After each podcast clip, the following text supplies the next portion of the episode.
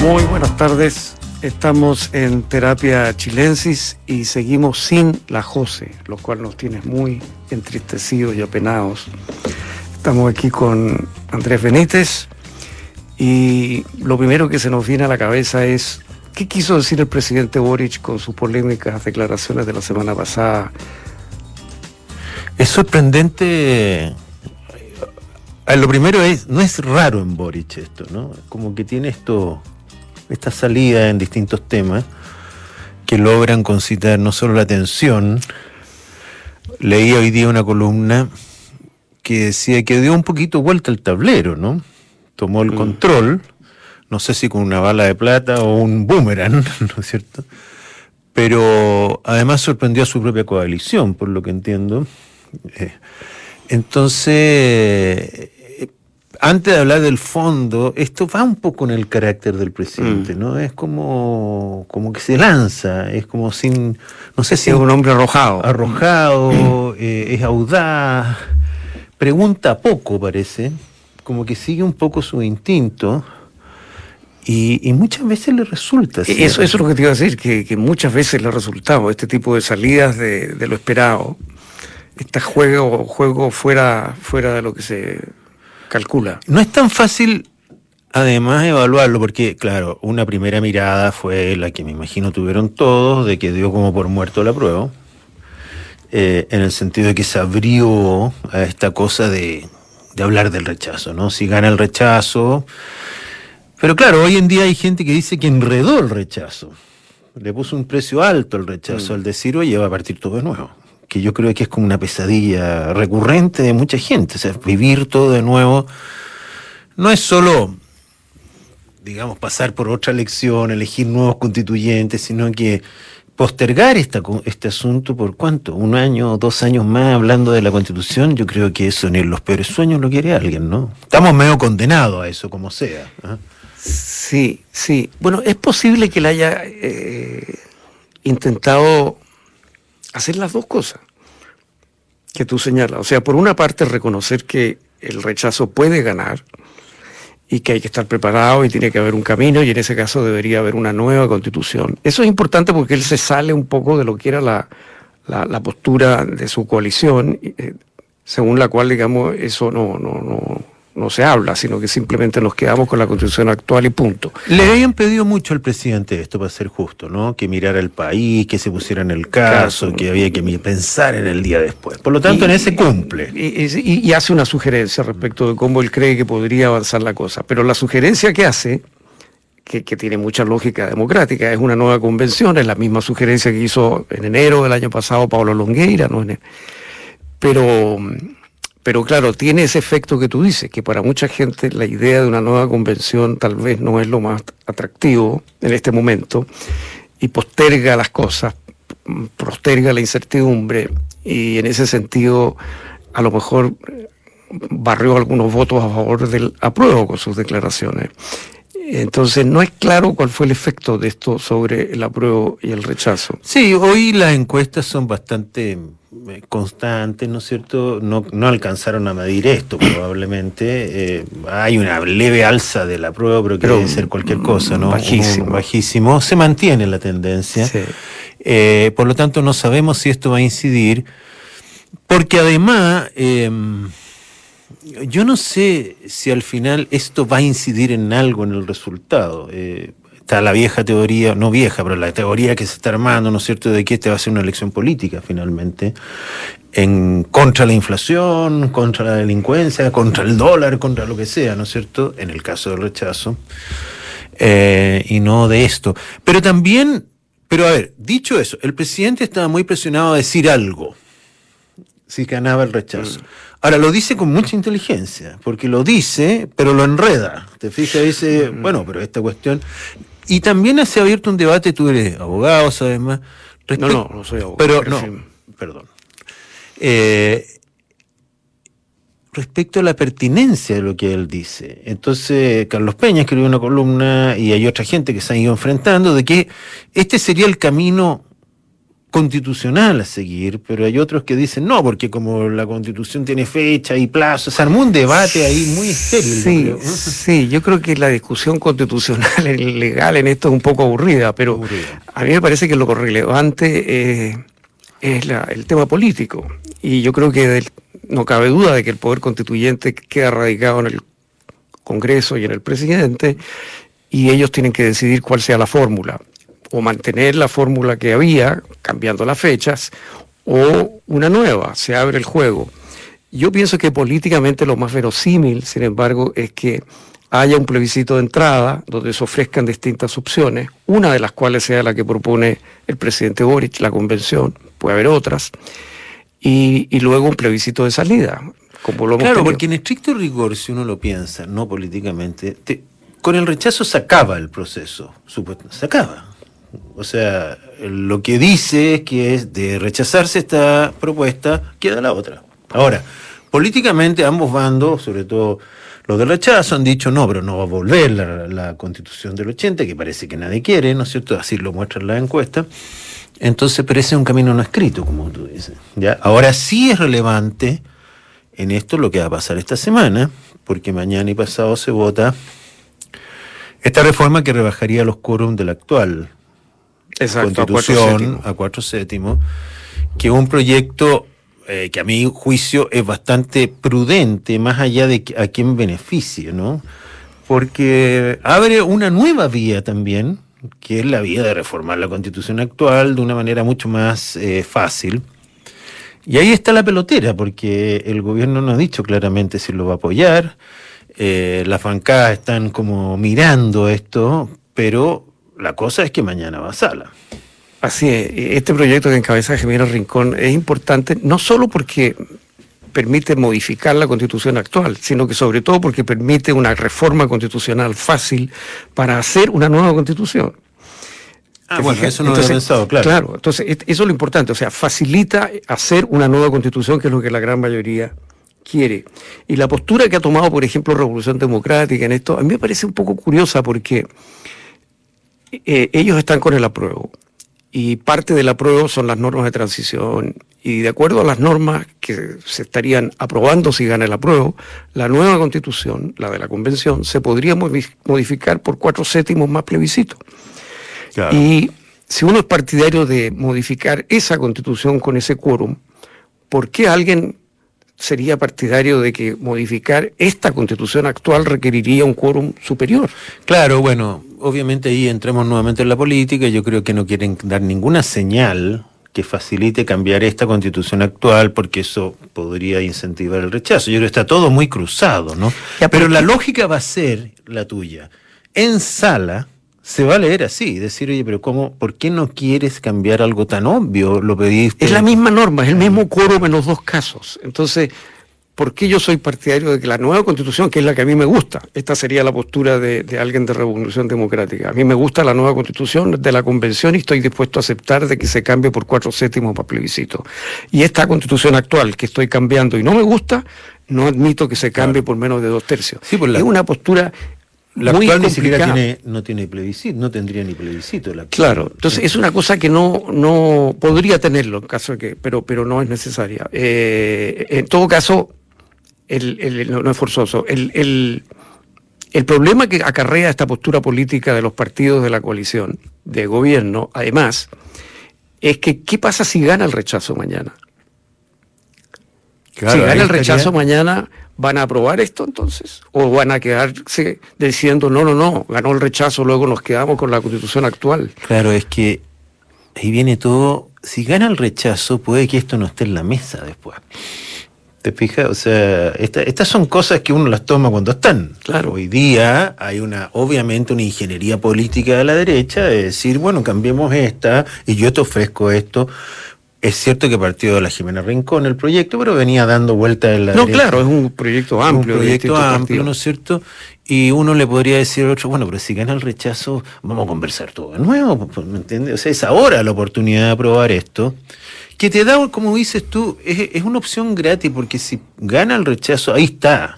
La opción de cambiar. Es un instrumento que está a mano. Exacto, porque si se enredara todo esto de hacer una nueva constitución, que puede ser que nos demoremos mucho por una si un plebiscito, si una comisión. Bueno, alguien va a levantar la mano y dice, ¿por qué no empezamos a cambiar esta constitución que tenemos y a lo mejor llegamos a puerto? Porque al final tú puedes cambiar toda la constitución si quieres, en vez de hacer una. Con la diferencia que le haría el Parlamento, obviamente.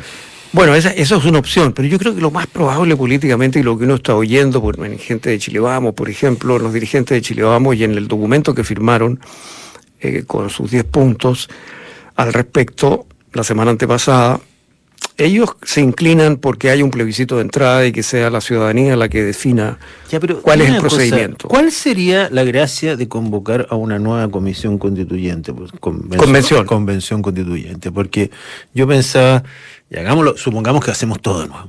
No sé, gana el rechazo, hacemos todo de nuevo.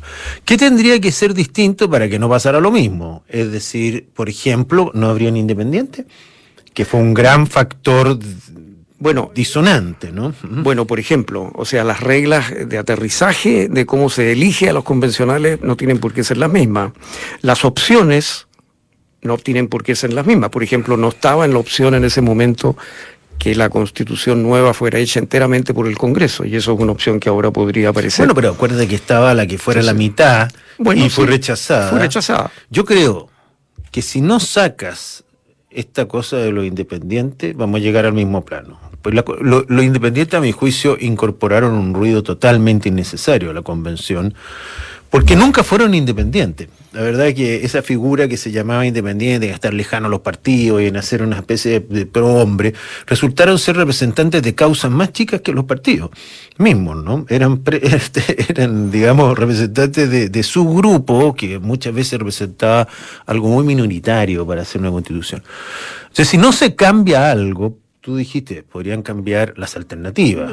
pueden cambiar las alternativas del plebiscito de entrada, pueden cambiar las reglas para elegir a los convencionales y además puede que, y todo parece indicar que es así, que el estado de ánimo del país es muy distinto hoy que cuando se eligió la convención. Se podrían elegir otras personas. Entonces podrían ser otras personas y, eso cambia un poco las cosas.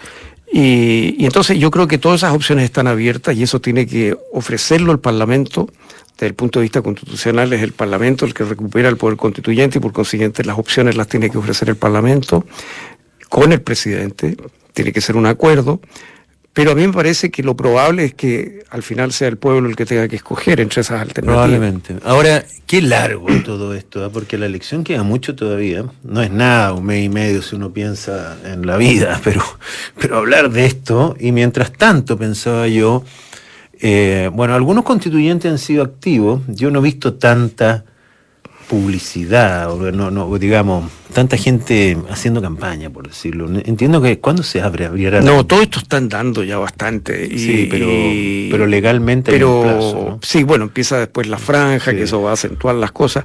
No, esto es un proceso largo y, yo creo que eso es parte de lo que el presidente quiso dar a entender. O sea, ese cansancio que tú notas con que empezar todo de nuevo. Hay una cierta ansiedad. Claro. Y, y, pero sí me sorprendió a propósito. Eh, mira, así como me sorprende para bien el presidente Boric con estas cosas que hace, ¿no es cierto? Porque creo que él, eh, uno puede estar en desacuerdo con su gobierno, con cosas que hace, pero él es un personaje muy interesante, a mi juicio, como, y se ha ido afianzando, no sé si mm. tú tienes esa impresión. Dentro de su gobierno también se me, se me asienta cada vez más Camila Vallejo como una, una persona muy interesante también, ¿eh? muy, y, yo tenía la teoría eh, que es el Partido Comunista, eh, o sea, no es el Partido Comunista, Camila Vallejo es casi la única ministra de ese comité político que está sentado en un partido tradicional y ordenado como es el Partido Comunista, ¿no? por algo al otro lo dice en el centro de alumnos. Ella tiene una disciplina, aparte sus méritos personales, que a mi juicio no lo había mostrado como diputada, tanto. Eh, pero ahora sí, no sé, es una, es una persona que, incluso como que da la impresión que pautea al presidente. De repente, esta semana habló del, cambio de gabinete. Sí, bueno, yo una entrevista muy interesante en la tercera, analizando justamente lo que estamos hablando, las declaraciones del presidente, y ahí se abrió tímidamente la puerta a la idea de que aprobar y rechazar. Eh, perdón, y reformar. que, que junto con rechazar y hacer una nueva constitución configuran, según Cademo, hoy día el 70% de la población. Si uno suma los que aprueban para reformar y los que rechazan para hacer una nueva constitución. Entonces, más de dos tercios de los que aprueban hoy quieren reformar. Y ella abrió esa puerta al pasar. Eh, no con el énfasis eh, puesto ahí, pero yo creo que a lo mejor es un primer paso. Pero porque a mí me parece que el apruebo, si no se abre a esa opción, disminuye mucho su. Es verdad eso, tú lo mencionaste el otro día, creo que una conversación más privada, pero está mucho más claro el rechazo para reformar hay 10 puntos. Y el apruebo para reformar es una cosa bastante en el aire, nadie ha dicho. Bueno, el, PPD, el PPD hizo una serie de puntos eh, bastante generales, tal vez el más importante eh, era bueno el, eh, que el presidente tuviera iniciativa exclusiva en materia de gasto público. A mí me pareció que eso era tal vez lo que tenía más filo de lo que plantearon. Pero fue una, una declaración que fue como un comienzo de algo pero uno eh, esperaría un poco más de, carne en eso. Y yo creo que es importante porque si llegara a ganar el rechazo, esto tiene que estar de alguna manera preparado en, en, la población, me parece a mí. Porque yo no sé si yo estoy leyendo mal las cosas, no sé cómo lo ves tú, pero a mí me da la impresión de que si gana el apruebo, los mercados van a reaccionar muy negativamente. Muy negativamente muy negativamente y bueno, ese otro tema. La situación económica se puede poner muy peluda y el presidente va a tener que, en ese momento el gobierno va a tener que dar certidumbres. Y una de las certidumbres principales que va a tener que dar van a ser justamente hacer algunas reformas. Y eso tiene que estar de alguna manera preparado de antemano en la población, porque si no puede pasar que la votación que votó apruebo y los parlamentarios que están jugados por el apruebo simplemente digan, no, el pueblo ya se pronunció, no se cambia nada. O sea, sale el apruebo y uno no tiene que ser catastrofista, pero uno sabe cómo opera el mercado, ¿no es cierto? Y, estos 25 mil millones de dólares que tiró que va, que dispone el Banco Central se van a esfumar como en dos días para contener el dólar, digo. Ahora, dentro de las cosas que está molestando al mercado, lo que uno ve es que la reforma tributaria cayó muy mal. Muy mal. Muy mal en, los inversionistas, en la minería, en, la gente que tiene, eh, bueno, los empresarios en general. Y eh, ese factor, fíjate, está compitiendo casi con el, con, con el proceso constituyente. O sea, le agregó una cosa totalmente innecesaria a mi juicio, porque es claro que el gobierno necesita recursos para cumplir su programa, porque para eso se necesitan recursos, no necesitamos recursos para, para lo que estamos viviendo, ¿no? Pero, pero yo creo que fue imprudente, independientemente de la reforma tributaria, eh, en este minuto lanzar un programa así que incorpora, por ejemplo, estos royalties de la minería que hacen casi imposible tributar, o sea, que triplican sí, la... Sí, a mí me pareció eso, mira, a mí me impresionó mucho la reacción de BHP que, que, anunció que esto significaba revisar sus plan de inversiones para Chile, es la principal inversionista en Chile, en el área minera, Chile es un país minero, se habla de que con esto los impuestos pueden llegar al 55, al 60%, con lo cual Chile pierde competitividad frente a Perú, Australia, es una tasa tres veces más alta que la de Perú. Entonces, oye, está eso, está el famoso impuesto al patrimonio que se presenta como muy marginal, como muy suave, pero esa tasa del 1,8% del patrimonio, ¿no es cierto?, anual, alguien decía, una persona de, 60 años a los 80 va a haber tributado la mitad de su patrimonio anualmente, o sea, en, total. O sea, es un impuesto muy alto también. La experiencia dice que recauda muy poco. Y lo que hace es, lo que alienta es que se vayan los patrimonios finalmente, ¿no es cierto? Una tendencia que ya, ya estaba en, en cierne. Y después hay otros problemas con los arriendos y, quién, y la clase media, ¿no es cierto? El tema del FLO. Del FLO. Entonces, me parece que la reforma tributaria le metió mucho ruido a este proceso. Sí, porque en el DFL2 ya hubo una reforma en el gobierno de Piñera en la cual, ¿no es cierto?, se permite, con los beneficios que tiene el DFL2, arrendar dos departamentos. Con todo el número, porque había mucha gente que, gente que tenía 60 departamentos. probablemente eso era totalmente, o sea, es tener un beneficio en esos casos no se justificaba. Sí, porque además no era el espíritu del DFL2. No, pues eso era una manera de incentivar la vivienda propia. Claro, no eh, el empresario que anda arrendando departamentos. Pero, pero claro, la situación económica, además, independientemente eh, del plebiscito, se va a ir deteriorando. El ministro de Hacienda, en una entrevista en el diario financiero hoy, eh, dice que, bueno, vamos, vamos a entrar en una recesión Oye, sí, pero espérate, antes de irnos al tema tributario, el otro punto que yo creo que está inquietando mucho es, eh, bueno, desde luego que los, los ingresos altos de los empleados altos, digamos, van a, van a echar a pagar bastante. Y las sociedades de inversión eh, van a tener que pagar y no van a poder diferir. Y ahí hay toda una crítica de si esto realmente va a desincentivar la inversión. Y eso afecta a mucha gente, digamos, de del mundo de los médicos, de los abogados, de profesionales, que son gente de influencia, no son grandes mayorías, pero son gente de influencia. Yo conozco gente de ese tipo de personas, de profesionales, de que, está cambiando de aprueba a rechazo por esto. Te digo para que veas tú... Claro, ¿cuánto esto afecta? Para, que veas tú dos cosas, lo que afecta y lo voluble y, de qué estamos votando el día 4, ¿te fijas? Entonces, eh, finalmente uno dice, ¿qué estamos votando? Porque cuando alguien me dice, oye, no, con esta reforma tributaria no queda otra que votar rechazo, entonces digo, pero... Eh, claro, se cruzan las líneas. Se cruzan las líneas y es lógico, ¿no es cierto? En el primer, en el plebiscito inicial se cruzaron todas las líneas.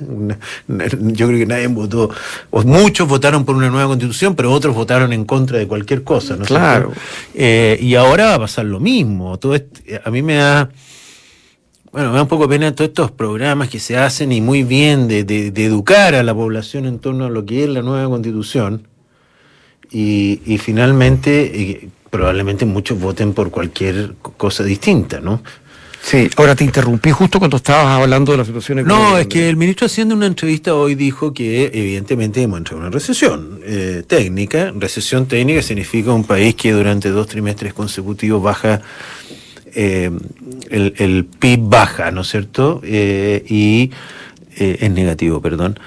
Y entonces nosotros vamos a caer en recesión a fin de año y, está pronosticado para el próximo año crecer menos 0,1, que en el borde ahí. Ahora, lo que hay que dar cuenta es la, la gente a veces es difícil medir esto, entenderlo, pero cuando una economía crece al 5 versus el 0 es dramático. Porque van a decir, bueno, pero igual estamos creciendo, pero las empresas están preparadas para crecer al 5, tienen gente para crecer, tienen stock para crecer al 5, tienen locales comerciales para crecer al 5 y no al 1. y ya se está notando eh, en, este último mes la contracción, o sea, cómo caen las ventas, hemos, los automóviles, ponte, ya empezaron a, desacelerarse. Y todo eso no. Todas las importaciones tienen todas las importaciones. Este y este dólar, además, que los tiene locos, ¿no es cierto? Ah, Porque. Y bajó, pero igual es un dólar muy alto. Muy alto. Y además, y esa es la razón por qué entra el Banco Central a intervenir, lo que hace más mal a los países son las fluctuaciones, porque tú no sabes qué tenerte. Y gran parte de la intervención del Banco Central fue, es para estabilizar el dólar, no para bajarlo. El dólar va a seguir a mil o a nueve algo, pero lo que no quieren son estos saltos. Entonces, viene un periodo de, de, vacas flacas en el mundo. En Chile estamos pagando la cuenta grande que no pagamos con, el COVID. Si esto es no, estamos pagando el año pasado. Estamos pagando el año pasado. Fue un gasto enorme. Estamos pagando las plazas. Los retiro. Estamos pagando. Hay que pagar la cuenta. Hay que pagar la cuenta y en la mitad nos, nos toca este plebiscito. Entonces, claro, el resultado Oye, y con una y con una inflación mundial que obviamente está pegando. Estados Unidos está con 9.1. O sea, Qué terrible es la inflación. ¿eh? O sea, esto es salvaje, digamos. O sea... yo no me acordaba, bueno, nosotros somos hijos de las grandes inflaciones, pero probablemente con menos responsabilidad que ahora. Claro, claro. Menos endeudado que ahora. Y menos acostumbrado a la estabilidad de la moneda. Yo creo que este es un verdadero shock para la gente, esto que suban y suban los precios, que suba, suba la benzina. Claro, y con eh, sueldo y, con sueldos estables por dos razones, en el mejor de los casos estables, porque un país que crece poco no sube los sueldos y porque los sueldos no están ajustados a la inflación inmediatamente, con suerte se ajustan una vez al año, entonces te comís la inflación. No, los que... se ajustan, claro. es una riqueza absoluta. Pero bueno, Este ha sido un lunes para subir el ánimo, como toda la semana. Así que esperemos que vamos mejorando. Andrés Benítez, un gran gusto conversar contigo. Gracias, Arturo. En el día de hoy. Eh, Sonda, la transformación digital de tu negocio nunca estuvo en mejores manos. En Sonda trabajan para que disfrutes tu vida, innovando y desarrollando soluciones tecnológicas que mejoran y agilizan tus operaciones. Conócelos hoy, Sonda Make It Easy. Y a continuación, información privilegiada al cierre y luego sintonía crónica, epitafios, junto a Bárbara Espejo y Rodrigo Santamaría. Muchas gracias Andrés, muy buenas noches. Buenas noches.